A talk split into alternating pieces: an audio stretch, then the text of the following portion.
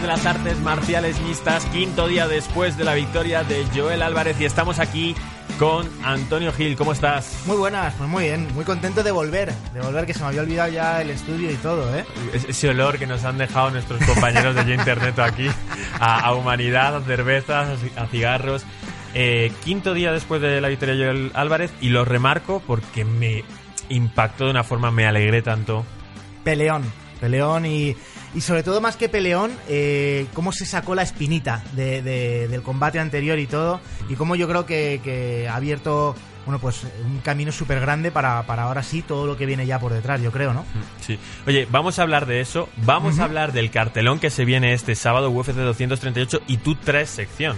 O sea que tenemos un programa, vamos a intentar hacerlo corto para estos fans que tenemos que les gusta pero quieren ver solo 30 minutos. Sí, dale, dale, dale, dale, dale, No, no, no, es que tengo que hacer antes una cosa. Viniste y abriste un círculo, un círculo encabezado por este hombre, por el señor Albert Fernández. Pues no va el tío, me presento en Barcelona esperando ver una americana deslumbrante y, el tío, nada, como tú, un polo, no puede eh, ser. Respeto mi polo. Bueno, un polo es muy, es muy guay, pero él es el hombre de americana. Entonces yo digo, es verano, hace calor. Chicos, la siguiente temporada volvemos con la americana, pero estoy sufriendo mucho en los últimos programas que se graban. Me quito la americana y empezamos con Generación MMA. Hasta ahora. Hi guys, I'm Coach Salter here at Salty Dog Jiu-Jitsu where we focus on technique over strength. If you see here, carries the, the smaller, weaker opponent, be able to use her technique to completely control Brian and shut down his strength. And that's really what we focus on here at Salty Dog Jiu-Jitsu. Yeah. Baby girl, you're so damn fine, though. Wanna know if I can hit it from behind, though. I'm sipping on you like some fine wine, though. When it's over, I press rewind, though. Talking bands. Pues sí, amigos, alegría increíble la que hemos vivido gracias a esa victoria de Joel Álvarez. ¿Con qué te quedas de la victoria? Eh, me quedo yo creo que con, el conjunto del combate en sí, sobre todo porque, porque vimos a un Joel Álvarez que, dominó por completo. Que lo que hemos hablado otras veces tú y yo y que, y que siempre me metes ahí el dedito en la llaga, ¿no? De claro, tú eres un tío de Jiu-Jitsu, pero es que es verdad. Como el tío en el suelo, cuando parece que nunca pasa nada, tuvo la situación controlada, pero constantemente. Hablas de dominio, pero a ver, hay un momento en el que en los dos asaltos le tira al rival. Yo eso no lo considero dominio Joel, pero él está tan calma en el suelo y está tan a gusto con la espalda puesta en, el tatami que sí que podría ser una especie de dominio. Porque la al reacción, sobre todo, ¿no? Claro, al final no hay golpes del otro, apenas. Luego hay un intento de sumisión al final del primer asalto por parte de Joel. Cuando está bajo Joel en el segundo asalto está tan cómodo que da la vuelta a la situación. Oye, eh, súper bien. ¿Qué, ¿Qué, ¿Cómo viste el striking? Voy a poner de fondo el, combate. fíjate que yo vi el striking eh, y de verdad que no lo digo como faltando en absoluto al respeto a, Joel como, como, peleador, ¿no? Pero vi el striking como un complemento a lo que él tenía en mente o a lo, que él tenía preparado, que era esa forma de, trabajar en el suelo, esa forma de hacerse con el combate poco a poco, de ir tranquilo, de ir pausado y llevar al rival a donde él realmente quiso. Y donde él realmente quiso era pues a lo que tú decías, a estar en el suelo, panza arriba, como aquel que dice, pero controlando la situación y acabando, desde mi punto de vista, cuando él realmente quiso y como él realmente quiso. Oye, pues me parece increíble que un mismo combate tan importante y que tengamos dos perspectivas distintas, porque yo sí vi que él quería estar arriba, que él quería pegarse arriba, sacó esa super rodilla que siempre saca y que le hizo tanto daño, y, ya lo comenté en su momento en un vídeo que me grabé ahí como reaccionando al fulgor de batalla, que me hizo un Tomás Roncero en toda regla. que recibe esa rodilla el tío y no se dobla de cao en el hígado, sino que directamente da la espalda a Joel de ¿qué hago ahora? ¿Me tiro al suelo? ¿Me rindo ya? ¿Me has...? Esa rodilla era de cao. Quizás no lo tenía, no lo tenía previsto. Quizás eso no estaba pensado en plan, ¿qué ha hecho este tío ahora mismo? ¿Por, qué me ha ¿Por qué me ha pegado así? Que no estuviese preparado, ¿no? Bueno, es, es que lo comento, ver las peleas de Joel Álvarez es complicado porque casi todas han sido en, NFL y tienes que pagar el pay-per-view para ver esa pelea. Entonces, lo mismo dices, bueno, pues tiene 14 finalizaciones, pues será un tío de suelo, tal. Eh, la rodilla de Joel es legendaria. sí, no, no, además que, que, se vio claro, pero sí que es verdad que es curioso lo, lo, que tú dices, ¿no? Como dos perspectivas completamente distintas a un combate que, que en realidad fue, yo creo que, que súper claro. Sí, sí, sí. Lo que más me gustó es que era un combate que tenía historia, que tenía épica. Ese giro, cómo le bloquea con la mano, con su propia muñeca, que lo llaman como... Eh, algo así como el candado de Dagestán o algo así, ¿no? Sí, porque se le ha visto mucho a Javi Nurmagomedov y, y también le ponen un mote como algo del arresto de la policía, porque es básicamente ponerte la mano para atrás y aquí tú tienes muy poca fuerza en este brazo, en este fuerza movimiento. para escuchar tus derechos. Y sin em- nada más, nada más. Me has pillado totalmente sorpresa, tío. Nada más. Pues, pues sí, es que mientras tú simplemente con colocar la mano así ya le tienes bloqueado, el otro tiene que hacer una fuerza sobrehumana. Y va Joel y se lo gira como. Un raspado quiere. espectacular, sí, sí. Por eso te decía que es ganar como quiso y cuando quiso. Dijo, Sí, ya sí. está, hasta aquí, acabamos, nos vamos, celebramos y se acabó, ¿no? Tengo que decir que me pidieron un saludo porque habían acertado el pronóstico. Un segundo asalto, un TKO me parecía bastante ambicioso. Acertó Dani Egg barra baja 90 en Instagram. En Twitter unos cuantos más, pero la verdad es que no los tengo muy controlados en Twitter. Tenéis que seguirnos en el Instagram de Generación MMA. Ah, y menos mal que me de esto. Dadnos likes. Perdón por ser muy pesado. Bueno, es que estoy viendo las estadísticas de, las, de los vídeos y cuando pido likes durante todo el programa tenemos cientos de likes. So- es como, wow, el programa Eres convincente, crece. un tío Miles- convincente. Sí, debe ser que me hacen caso. Pero cuando no los pido, 40, 50, y es como, joder, pues quizás solo haciendo estas interrupciones conseguimos esos likes. Vamos con más cosas. Eh, rara la defensa de takedowns de Joel Álvarez que no reaccionó a ninguno de los dos intentos de No, takedown. no, Fue- era- es que no tuvo ni el intento de... de- No, yo creo que, que a lo mejor quizás él también se sintió tan cómodo eh, en la forma en la que veía el intento de takedown del rival que prefirió dejarse llevar, dejarse caer y, y trabajar ahí. Pero sí que es cierto que no reacciona, no hace ningún amago. Pero bueno, luego como es tan calmado y lo sabe solventar todo tan bien, es que ojalá todos los peleadores cogiesen el ejemplo de Joel y es abajo, calma. Ya decidirás cuando te levantas. Las energías las tienes que gastar para, para sacar beneficio, no para estar dando vueltas como un loco. Como sabes la frase de, de Jiu-Jitsu, ¿no? Del arte suave. Eso, Eso es. realmente es. eh, es el arte suave. Eso es. Pues entonces, un 10 para la victoria de Joel, una victoria importantísima para seguir y vamos a seguir con más cosas del evento de UFC Suecia. Dale. Dicen que hace falta para que venga UFC a España. ¿Qué así de primeras? ¿Qué se te ocurre? O sea, hace falta lo que pasó en Suecia y lo que ha pasado cuando han hecho eventos en Londres y cuando han hecho eventos en los que ha estado Darren Till como, como cabeza de cartel.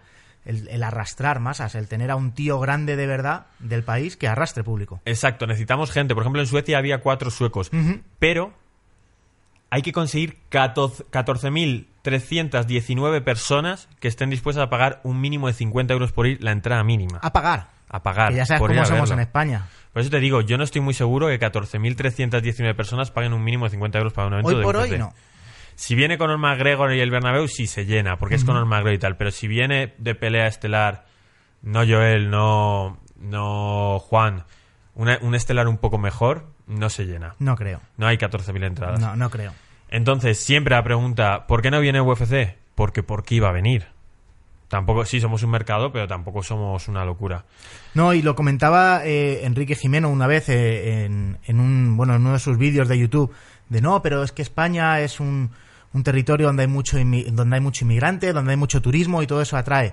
No, No. al final es la base del país la que de verdad mueve, pues eso, a casi 15.000 personas a un estadio. Exacto, es que no vale con que vaya a venir gente fuera. Claro que va a venir gente fuera. Claro que si pones a un francés van a venir 200 franceses a verle, pero es que a día de hoy no hay 14.000 personas en España que sepan bien quién es Joel Álvarez. No, y sobre todo, que es lo que tú comentabas, viene un Conor McGregor, todo el mundo sabe quién es Conor McGregor. Y el que más y el que menos, con 50 euros en el bolsillo, solo por el hecho de poder decir que ha visto a Conor McGregor, va a ver la sí, si viene la Conor pelea, McGregor se agotan, etcétera. si viene Khabib se agotan, pero por debajo del top 20 de peleadores mundiales no se van a agotar. Ni top 10, te diría yo, ¿eh? Ni top 10.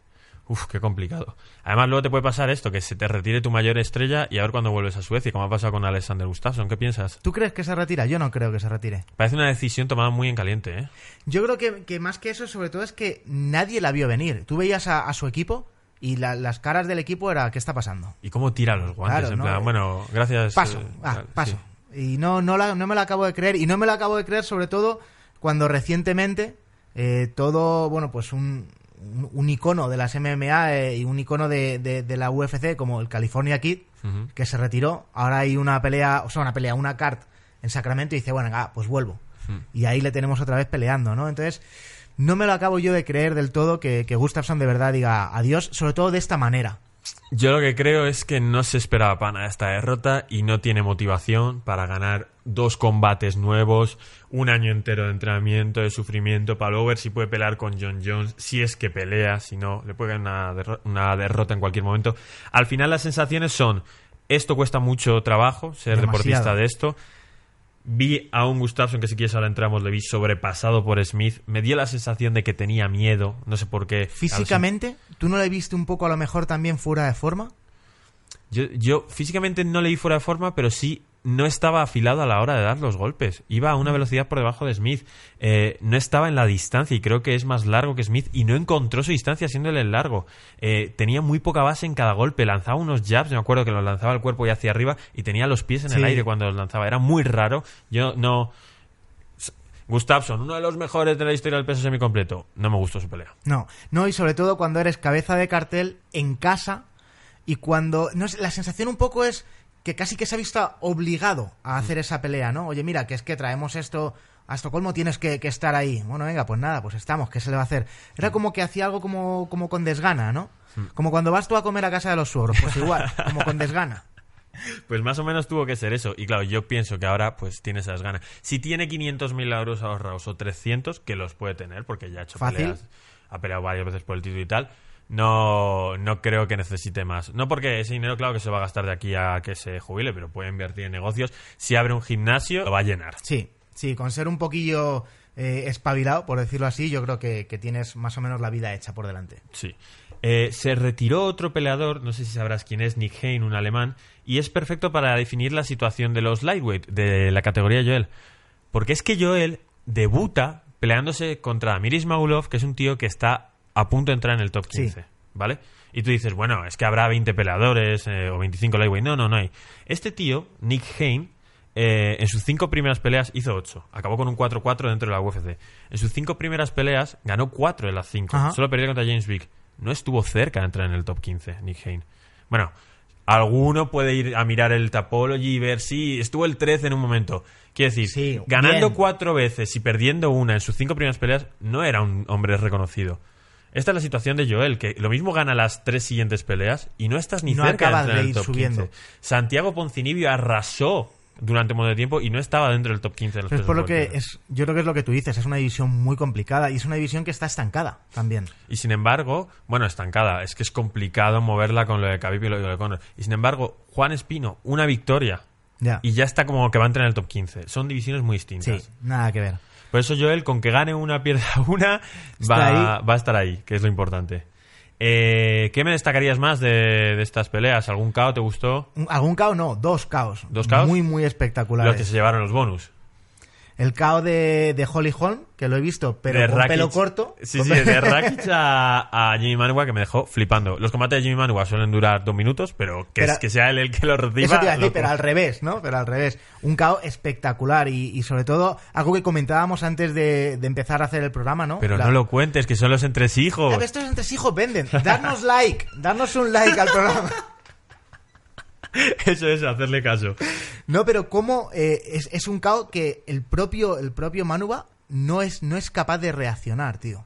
Sí. O sea, me pareció espectacular que, que un tío que tiene esa experiencia, que no es que sea un chaval que acaba de, de entrar en el octógono por primera vez y dice, estoy flipando, ¿no? Defiende los dos golpes y enseguida ve que viene la pierna, pero es como, si es que va tan rápido y, y ha sido tan buen movimiento que no me da tiempo ni a girar la cabeza ni a subir los brazos, va directamente y se lo come. Es Pum. que además cuando, cuando vi esa pelea, lo primero que me vino a la cabeza es lo que te decía, el caos de Holly Holm. Lo estamos a- viendo detrás de ti ahora mismo y es que es literalmente. Pero con la diferencia de que Ronda Rousey estaba groggy ya en ese momento. O sea, cuando Ronda Rousey recibe esa patada, no es que la vea venir y no sepa qué hacer, es que estaba groggy. Pero Manuba no estaba groggy. Manuba la recibe, cae y se acaba el combate. Que Como podía- cae, qué cabezazo Sí, contra sí, el suelo. increíble. O sea, aluciné con, con ese caos. El otro que dio un cabezazo contra el suelo fue. Ay, lo diré. Steve Ray contra Leonardo Santos. Qué puñetazo le mete Eso el te iba a decir, no de una patada, sino un puñetazo. Además, un puñetazo que viene de unos segundos antes con un intento del Superman Punch que tú dices, ¿dónde vas? ¿Dónde vas? ¿Dónde vas con eso? Que luego mira lo que te has comido, mira lo que pasa, ¿no? Y lo mejor es que se tomó de salir, que se piró a su casa al vestuario y le dijeron, por favor, entra Leonardo y pide el bonus. Es porque yo me lo imaginaba entrando al vestuario y sus representantes o agente dentro parándole, en plan, que te van a dar bonus y vas a pagarlo en multas, tío. vuelve para allá, claro, vuelve para haya allá. caído multa seguro. Fijo, 100%. Eh, un detallito más. Amirkani también se llevó el premio a desempeño de la noche porque hizo una sumisión muy guay a Fishgold. Eh, fue esa anaconda metida, bueno, o de Archok, no me acuerdo exactamente muy bien cómo, cuál es la diferencia de nombres entre los dos, en qué situación creo que, que era... Bueno, da igual, independientemente de anaconda o de Archok. Eh, esta pelea era la que iba a tener, y lo voy a revelar porque no creo que pase nada, esta pelea es la que iba a tener Ilia Topuria. No Ilia Topuria se iba a enfrentar a Mirkani en esta pelea. Y te digo yo que a Ilia Topuria no le coge esa llave Ya. ni de coña. Es UFC y como siempre decimos, que llegue Ilia y demuestre. Lo va a demostrar en Brave, tiene una pelea el 18 de julio, pero esta era la pelea a la que iba a ir Ilia Topuria y... Qué bueno. Qué contra bueno. Mirkani. Y justo precisamente ganó a Mirkani con una finalización más de in Topuria. Sí. Oye, eh, evento generación, uy, evento generación, evento UFC Suecia, evento Stockholm, y no hacemos más comentarios de Joel porque emitiéndose esto un jueves estará todo Ya- dicho. O no, ¿eh? Que tú le puedes seguir dando bola a esto. toda- Yo creo que lo vas a alargar un poco más en redes sociales. un Yo, lo que creo es que ahora se tomará unas vacaciones Joel una semana, pero es que gastarme los cuartos y traerlo aquí. eh, Joel, lo pago yo, te vienes, garantizado. No, no lo digas, no. No. Vamos con el siguiente bloque. ¿Con qué vamos a ver en UFC 238?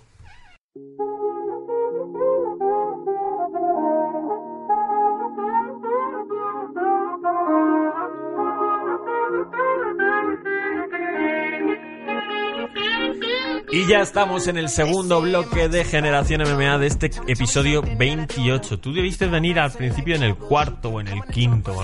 Fácil, fácil, sí, de los primeros. La cantidad de calabazas que me has dado, ¿eh? Ya, tío, pero es que no, no cuidas la relación. Te falta un algo ahí. Mira, a Joel le vas a pagar el viaje. Tío, no sé. Tienes que trabajártelo. Ay, ¿Qué te tengo que pagar a ti para que vengas más? Nada, unos fosquitos. Unos fosquitos. El próximo día tendremos fosquitos en la mesa. El próximo día hago el programa con texto lleno de chocolate de los fosquitos. A ver, chicos, vamos a ir con la previa de UFC 238. Lo comentábamos, le dije yo, nada, hablamos de lo de Joel, hacemos tu sección, lo que la UFC se perdió, y comentamos lo que venga el sábado. el sábado, lo que viene. Cualquier cosa, ¿no? De 12 peleas, 10 las quiero ver. Sí. De esto que ves un evento como UFC Suecia y dices, pues me interesan 6 peleas.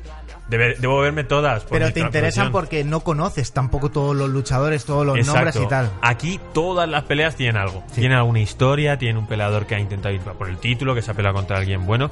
Entonces, si te parece, vamos a comentar primero lo que hay abajo y luego Vale. puntuamos las tres primeras peleas. Eh, por supuesto, si has llegado hasta aquí, te gusta el programa, lo decimos por tercera vez, lo machacamos.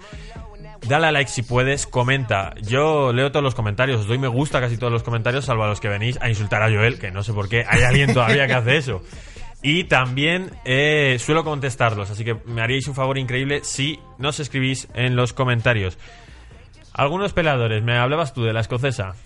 De Joanne Calderwood. A mí es una, una tía que me gusta muchísimo como pelea y que ha cambiado muchísimo su, su estilo dentro del octógono. Cambió de entrenadores, eh, empezó a, a- a tener como compañera de, de sparring muchísimo a Roxanne Modaferi. Seguro que más de, de uno de nuestros oyentes la, la conoce. Empezó a hacer mucho mucho wrestling, empezó, dejó como Antonio, un poco quedan de lado 12 esto. peleas por comentar, ¿eh? O sea, muy no rápido, la historia muy de Joana. rápido. Dejó de lado el K1 y el, y el Muay Thai y de repente se ha convertido en una tía que sabe funcionar en el suelo y que combina ambas cosas. Te voy a dar envidia, al igual que tú me das envidia cuando me dices que has entrevistado a Ricky Rubio, a Pogasol, a muchos supercracks de la NBA.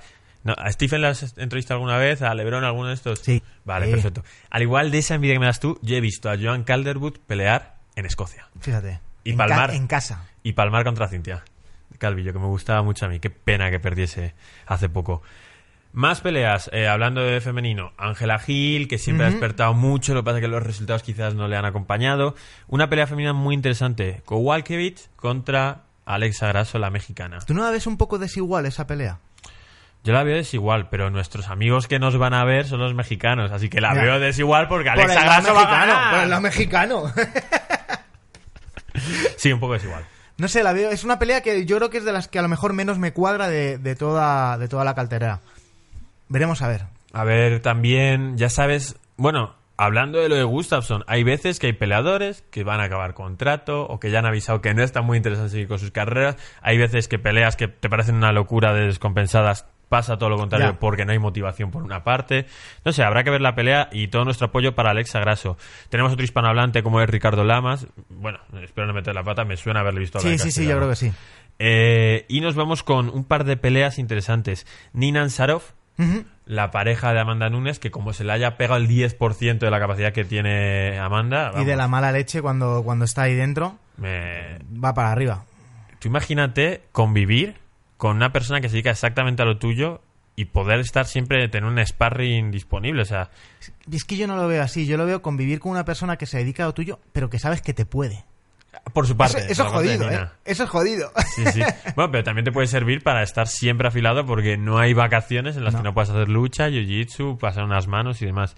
Y luego una pelea muy interesante que es Aljamain Sterling del gimnasio Serra Longo de Matt Serra se enfrenta a Pedro Muñoz. Es muy buena pelea, pero sobre todo Aljamain Sterling ya está pidiendo... Está pidiendo Oye, chicha. Y, que sí. y está teniendo buenos resultados también. Últimamente y- ha reconducido su carrera. Sí, además es un tío que yo creo que es atractivo para el público, que tiene carisma, que, que gusta, que, que, que la- arrastra gente. Sí, yo creo que le va a ir bien. Entramos en la cartelera principal y tenemos de primeras dos posibles rivales de Juan Francisco Espino, el guapo, cuando venga. Él quería a Taito Ibasa, lo dijo Juan Fran. Gran combate sería ese. Nos gustaría. Además, creemos que se lo lleva al suelo y lo acaba. Eh, Entonces, si es un combate, se puede acabar en el primer asalto y encima ya gente arrancada. Cuanto brutal. antes te lo quites de encima, mejor, ¿no? Claro, hay muchos peleadores. En Khabib, por ejemplo, dijo: No, yo quiero estar varios asaltos para encontrarme. Mira, si puedes acabar la pelea en el primer asalto, acábala. No te rompes la mano, no te lesionas, no cojeas, acábala. Y se enfrenta a Blago Ivanov, que salvo que esté entrenando en American Top Team, que lo desconozco, es un posible rival de Juan Francisco Espino. Yo creo que no está en América Top Team. Creo que no, ¿eh? Puede, no sé, tendría que mirarlo bien, pero salvo eso es un posible rival porque está en esas alturas, entrando en el top 15, saliendo del top 15, es una pelea interesante, eh, puede darse en Europa, él es búlgaro, Sí. eh, Mediáticamente no es la de Taito Ibiasa, pero yo creo que es una pelea que, que podría beneficiarle muchísimo más todavía. Para hacer una pelea en Europa, en el centro de Es Europa, esa. es, es buena. Es esa.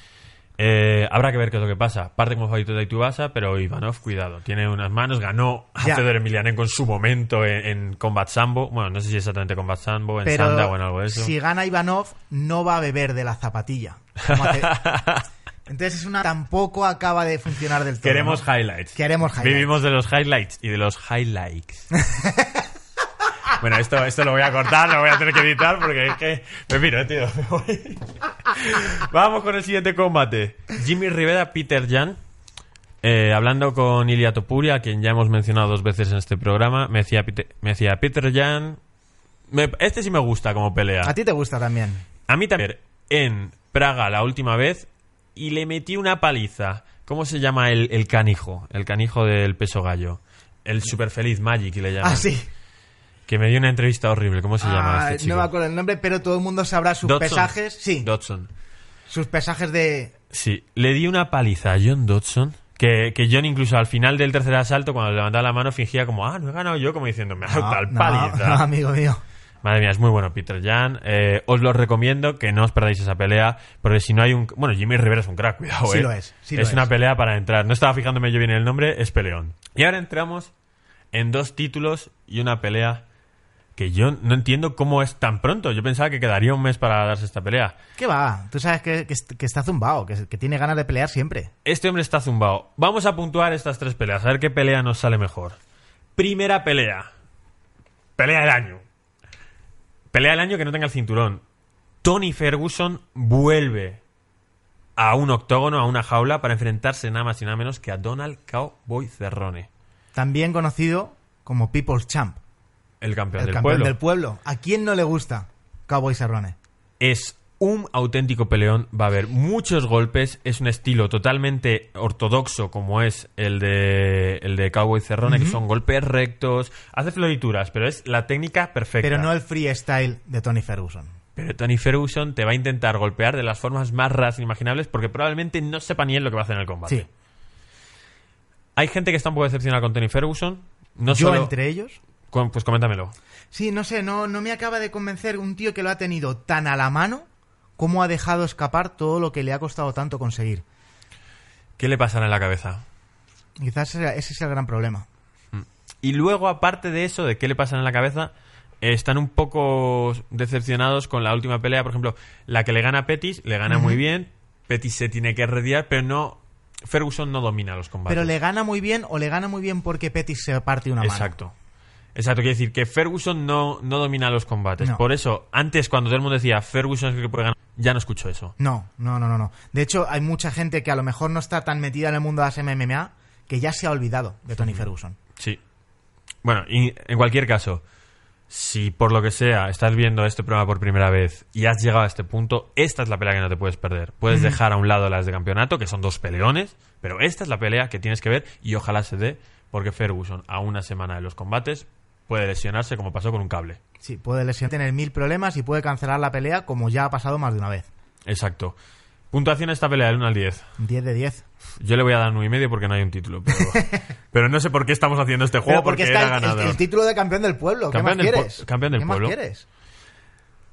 Siguiente pelea. Esta tiene que ser el peso eh, mosca femenino. Valentina Shevchenko contra Jessica Ai. Valentina Shevchenko, otra campeona del pueblo, pero esta tiene título. Sí, este tiene título y esta sí que ha dominado, pero, pero de, de una forma muy salvaje. Y me decían hace poco que, que alguno la veía como Amanda Nunes, ¿eh? de buena, que las victorias de Amanda Nunes habían sido justas con ella. Mm. No, y, y de todas formas, ya no solo que le haya ido de cara y que haya ido de tú a tú con Amanda Nunes, la forma en la que de verdad tú la veías cabreada cuando perdía con Amanda Nunes, de decir, es que podía ganar esta pelea, ¿sabes? Y la última pelea suya fue de dominio total y, a- y absoluto, que, que muchas veces decías que pare esto a alguien ya, si no es el árbitro que tiene una toalla o algo. Totalmente. Muy salvaje. favorita completamente contra Jessica Ai y encima con una base de fans muy extraña pero grande porque es de su, de su procedencia tiene sus fans, de Perú Tiene los acogida otros. tiene otros y en Estados Unidos cumple el modelo de eh, lo que le gusta, disparar armas, Sí, sí, sí, lo tiene ser todo. buena gente. Eh, esta chica es muy querida. Uno de los pocos extranjeros que seguro que caen bien en, en la Casa Blanca. Puede ser, puede ser. Puntuación de esta pelea. Yo se la voy a dar baja, ya te lo Le, digo. le damos un 7. Le damos un 7 porque es una pelea por el título. Perfecto, pues se queda de media 7. Y aquí llega una pelea que es raro porque nos ha demostrado, no sé si piensas igual que yo, nos ha demostrado Cejudo que es un top, pero un top brutal, exagerado, y nos ha demostrado Moraes que es otro top brutal, exagerado, pero ninguno de los dos tiene el carisma para hacer que esta pelea sea especial. Sobre todo para que para ser la- las cabezas grandes en el póster, ¿no? Mm. No lo sé, quizás eh, sí que Cejudo ha podido arrastrar un poco más de, de Empieza fans a tener muchos fans. y que sí que es verdad que su, su pelea con, con DJT Lasso funcionó muy bien, la forma en la que ganó y todo, pero no es un top, top, top. Quizás de, de los, de los campeones sea el menos conocido de todos. Exacto, es de los menos conocidos, pero vienes de ganar al para muchos mejor peleador libra por libra que no había ganado nadie y vienes de noquear a TJ Dillashaw en el primer minuto yendo para el otro. Sí, sí, sí, no, no. a- eh, Son dos victorias muy gordas, pero que no han tenido un peso o que no han sonado tanto como, como otras victorias, sin título, además de por medio. Y Marlon Moraes, que pierde una pelea en UFC, que la mayoría, eh, por decisión dividida y que la mayoría de los de- del media empieza a comentar que no, que es una mala decisión de los jueces. Había, venía a ganar 10, 12 peleas antes de esa derrota y aquí, según pierde, gana cuatro veces, cuatro peleas espectaculares, tres de ellos caos rápidos en el primer asalto Sí. y se posiciona claramente como eh, aspirante al título. Sí, además yo creo que es una, una pelea que está muy bien hecha, que, que los, tanto el aspirante como el campeón congenian muy bien dentro de- del octógono, que puede ser bonita, pero que no acabo de verla como, como el top de pelea para, para una cartelera con todos los nombres que hemos dado. Sí, sí. eh, la pregunta que yo tengo detrás de todo esto, y no sé si la resolveremos este sábado, es: si Cejudo gana, se hace con el título de peso gallo, ¿se acaba la división de peso mosca en la UFC? Posiblemente. Y si pierde, deja de tener toda esa fama y también puede que se acabe. si gana, no es que se acabe la división, yo creo que la acaba él, la cierra, sale, cierra por fuera y se va. Y de la otra forma yo creo que iría desapareciendo poco a poco, iría perdiendo interés. Qué crisis, ¿eh? Porque tenemos, por ejemplo, a Dani Várez, que siempre le vamos a querer ver ahí. y No está muy lejos. Está a una victoria o dos de... Bueno, tiene contrato con Combate Américas. Combate Américas es, dentro de cabe, amiga de este programa porque nos han cedido muchas cosas. Y Dani Várez cumplirá el contrato y lo hará bien. Pero sabemos que el objetivo de Combate Américas es ganar las cuatro peleas que tiene. Para dar el salto. Y decir, UFC, ya. Hay que hacerlo. Lo puede hacer en un año y debería. Pero no sé yo si en un año la, la división va a estar abierta. No creo que es estén es- haciendo es que ese es el problema. Es que ese es el problema. Ah, creo que a Brandon Moreno, corregidme los, los fans de México, creo que le ofrecieron pelear directamente en peso gallo. Y Brandon Moreno, que, que lleva un tiempo sin pelear en UFC y que está haciendo cosas de combat jiu-jitsu y que está haciendo otro tipo de, de arte marcial que, que no tenía nada que ver con lo que él... La idea es no queremos que hagas peleas aquí porque, porque queremos ver si podemos meter todo en el peso gallo Claro. y va a ser una pena. Hombre, la división se va a llenar de talento. Pero si desaparece una división en MMA nunca es buena Mejor ahí noticia. lo- los fosquitos le hacen falta a todos esos para coger un poquillo más de peso, ¿eh? Pues puede ser, puede ser que le haga falta. Lo que está claro es que yo este sábado, con Fosquitos o sin ellos, me voy a ver este auténtico cartelón. Estoy contigo. Nota para esta pelea, Cejudo Moraes. ¿Ocho? Yo le voy a dar un ocho y medio. Venga. El ranking. Eh, aprovechar vosotros, os doy permiso para parar este vídeo y poneros en los comentarios qué notas le pondréis. Nosotros le hemos puesto un 9.75 a la pelea de Ferguson contra Donald Cerrone, un 7 a la de Shevchenko contra Jessica Ay y un 8,25 a Cejudo contra Marlon Moraes. De verdad, me interesa más de lo que pensáis eh, eh, las puntuaciones que le ponéis vosotros para ver quiénes son las verdaderas estrellas para nuestros Sí, ¿quién espectadores. mueve? ¿Quién mueve a la gente, no? ¿Quién mueve gente? Vamos a ver una sección que tenía ganas de ver, que me ocurrió una cabeza en ese momento y no he podido utilizar hasta ahora. Lo que la UFC se perdió y lo que os habéis perdido vosotros estos meses. Vamos a ello.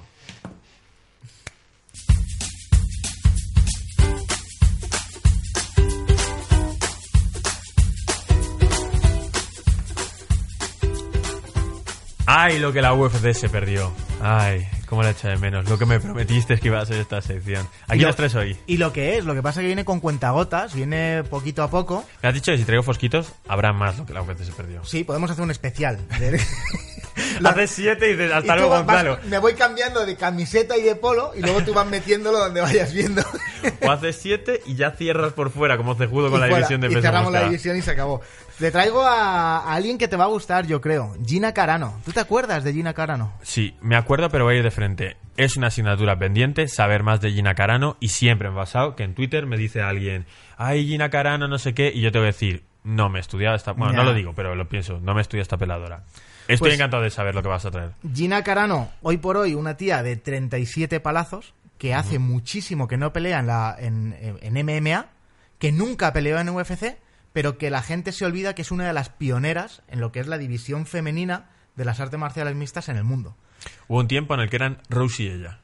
Efectivamente, y hubo un tiempo en el que todo el mundo hablaba de Ronda Rousey como la verdadera pionera, pues porque sí que es verdad que fue la primera mujer pele- en pelear en la, en la UFC, que fue la primera mujer con la que eh, Dana White cedió. Nunca va a haber mujeres peleando en Es UFC. que es un y zasca, ahí llegó. autozasca, ¿eh? Sí, sí, sí. Pero la gente se, la gente se olvida que, que antes de, de Ronda Rousey había más mujeres.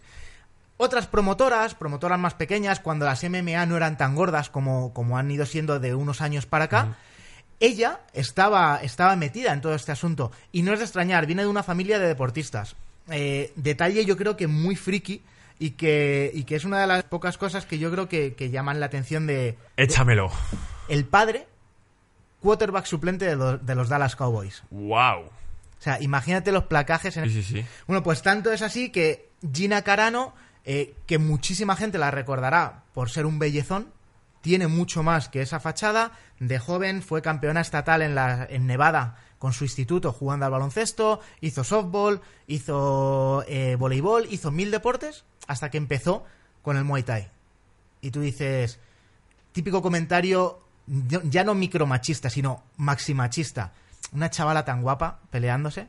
Bueno, pues una chavala tan guapa peleándose no perdió nada más que un combate. Y tengo aquí el dato de 12, nada más que perdió uno, es decir, 12 victorias y una derrota en toda su carrera como luchadora de Muay Thai. ¡Wow! Una vez que hizo eso, un iluminado le dijo, oye, ¿por qué no nos cambiamos? ¿Por qué no nos pasamos a MMA? Gina Carano aceptó el reto y lo aceptó de tal manera que empezó a ganar pelea tras pelea, pelea tras pelea, en promotoras como Strikeforce, en promotoras como Elite FC, que para la época eran promotoras gordas. Eh, los primeros combates que muchos de, de nuestros seguidores seguro que han visto de Nate Díaz, de Nick Díaz, eran en estas promotoras. Sí, sí. Eh, bueno, pues eh, hoy por hoy todos. Daniel Cormier fue campeón en De Strikeforce. peso pesado. Esas promotoras que hoy por hoy son más pequeñajas fueron las primeras que abrieron o las ha absorbido UFC. O las, o ha comprado UFC. Es que hay deportistas, como estabas diciendo, que están. son gente que está hecha para el deporte. Porque esta tía destacaba en todo y lo va a hacer siempre. Porque es un, Sí. son cuerpos, tío, que están hechos y, y esa ganas de triunfar siempre. ¿Sabes lo típico de no cuando no tienes talento lo suples con entrenamiento? Ah, hasta cierto punto. ¿Sabes quién habla muchísimo de eso? El genio Enrique Wasabi, que él dice: Yo soy una persona sin talento que se ha esforzado para llegar a donde ha querido.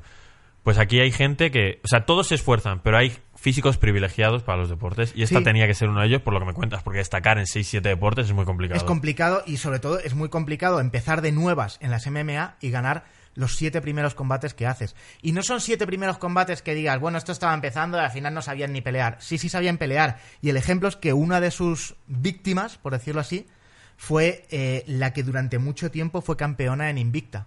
Y que nosotros la hemos visto pelear hace poco en, en UFC. Eh, te voy a decir el nombre completo porque el de pila nunca me acuerdo. Tony. Avenger. Tony Avenger, me suena que ibas a ir por ahí. Y tú dices, ostras, es que no estamos hablando de Mindundi, no es mi hermana y mi madre peleando con una tía que viene del Muay Thai, no, estamos hablando de gente que se ha dedicado profesionalmente a esto.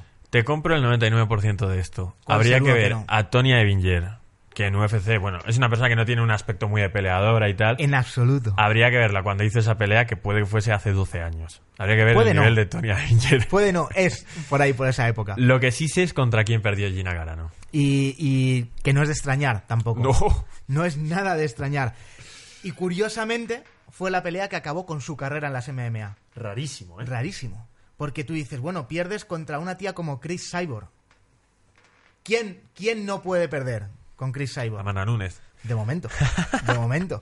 No, pero una tía que ha dominado las MMA durante muchísimos años y dices, bueno, vale, he perdido, es normal. Hasta cierto punto es normal. Desaparece, pierde con ella, después de tener un momento álgido en 2008 en el que es uno de los deportistas más influyentes de, de Estados Unidos, en el que es portada de revistas, en el que eh, hace películas, videoclips, series de televisión y desaparece. Pero estamos hablando de un efecto brutal, porque Ronda Rousey, desde 2013 a 2016, es el impacto. Bueno, es que esta tía ya estaba entre las cinco personas más influyentes según la revista Forbes o... Pi- Creo que Forbes es la del dinero. Forbes es, la- People, la de... la de- Podría ser People, sí. Cinco mujeres más influyentes del año 2008. ¡Pum! Y todo el mundo habla de... Una peleadora de MMA. la portada de Ronda Rousey en, en E ESPN, en la edición esta que tienen de cuerpo, que, que salen deportistas desnudos y tal, Sí. Gina Carano Sí, fue sí. portada con Serena, Williams. Sí, sí, sí. Eh, Serena Williams, posiblemente la mejor deportista de la historia, de todos los deportes. Sí, sí, sí, completamente. Y Estamos- estaban ahí las dos. Justo. Y no es que estuviésemos hablando de que, bueno, Serena Williams estaba. No, no, Serena Williams ya estaba ahí. Entonces, es de extrañar que cuando estás en ese top, de repente desaparezcas. Explicación, el cine, quizás. Bueno, pero tampoco ha tenido papeles gordos. Ha hecho muchísimas películas. Y te- me, hice una, me hice una lista y la apunté aquí en el móvil, que es la chuleta del siglo XXI. Antes lo sacaría aquí en un papelillo y miraría. Pero me salen, eh, pues, Te lo pondrías de chuleta detrás de Detrás Albert, de ¿no? Ahí. un pinganillo, ¿no? Me salen más de una docena de películas. Y lo único que es así de, de resaltar, Kickboxer, pero Sí. no la original, sino una de estas últimas que se ha hecho. Sí. Fast and Furious, sexta parte. Bueno, re- han repuntado mucho esas películas. Quiero decir, la sexta no es menos taquillera que la segunda. No, pero estamos hablando de que... eh, De que ya no estaba ahí Paul Walker, de todas estas cosas, ¿no? Los fans a lo mejor del programa más veteranos y más frikis recuerdan a Pamela Anderson, Vigilantes de la Playa. Vas a contarle Lo Pamela voy a Anderson. contar haciendo una película. Gina Carano estaba en esa película. Y Deathpool. En la que hacía sí. de Gina Carano repartiendo un mazapán de. Prácticamente. Algún superpoder tendría, pero era Gina Carano, ¿sabes? Pero ya está, pero ya está. Es muy, es muy gracioso. Hace poco pusieron eh, Fast and Furious en, en, la, en televisión y la pillé en el momento en el que, de lucha libre, Mm. Sí. yo creo de los más famosos de la historia, eh, está intentando descifrar cómo van a pillar a los malos. Gina Carano le da la solución en un momento, rollo Sobera, y Sí, dice, sí. además de guapa vas a ser inteligente. Y yo diciendo, 2019. para, para lo que hemos quedado, para lo que hemos quedado. Madre mía, 2019. Me da mucha pena la reflexión con la que quiero acabar solo con la película de Deathpool. Ha ganado más dinero que con toda la carrera de MMA. Es muy posible. Y podía haber ganado mucho dinero con las MMA si hubiese pasado lo que la UFC se perdió. Exacto. Y es que Ronda Rousey, que tú hace un momento decías, hubo un momento en el que eran esta tía y Ronda Rousey. En 2014, en, en un podcast parecido a este, de un tal Joe Rogan, ¿Quién? Joe Rogan, Ro- bueno, un tío que hace un podcast de MMA, Pasarnos y tal el link. el link, ponerle un comentario, le dais a like y en comentarios nos ponéis el link. Ronda Rousey, en el podcast de Joe Rogan, en 2014 anunció que en noviembre se peleaban en la UFC. Wow. Nunca pasó. Gina Carano está haciendo pelis, tiene contrato con la UFC, nunca peleó en la UFC, nunca peleó con Ronda Rousey y yo creo que era la pelea incluso más que el Ronda Rousey Amanda Nunes, Ronda Rousey Chris Cyborg, nunca se dio. Oye, muchísimas gracias por esta sección, ¿eh? Has estado de 10. ¿Ha merecido la Fosquitos o bollicaos, lo que, lo que sea, lo que haga falta. bueno, chicos, esto ha sido Generación MMA. Espero no habernos extendido mucho, pero creo que nos haga un programazo. Antonio, todas las semanas te escribo. Me estás rompiendo el corazón. Ya vale, ¿eh? Te voy a dejar de dar calabazas. Venga, perfecto. Tenemos, que empezar a quedar más de noche. Como ahora. Horario gamberro. Antonio, un placer. Nos Muchísimas vemos la semana que viene en Generación MMA a saber si se ha acabado la división de peso mosca de la UFC. Hasta luego.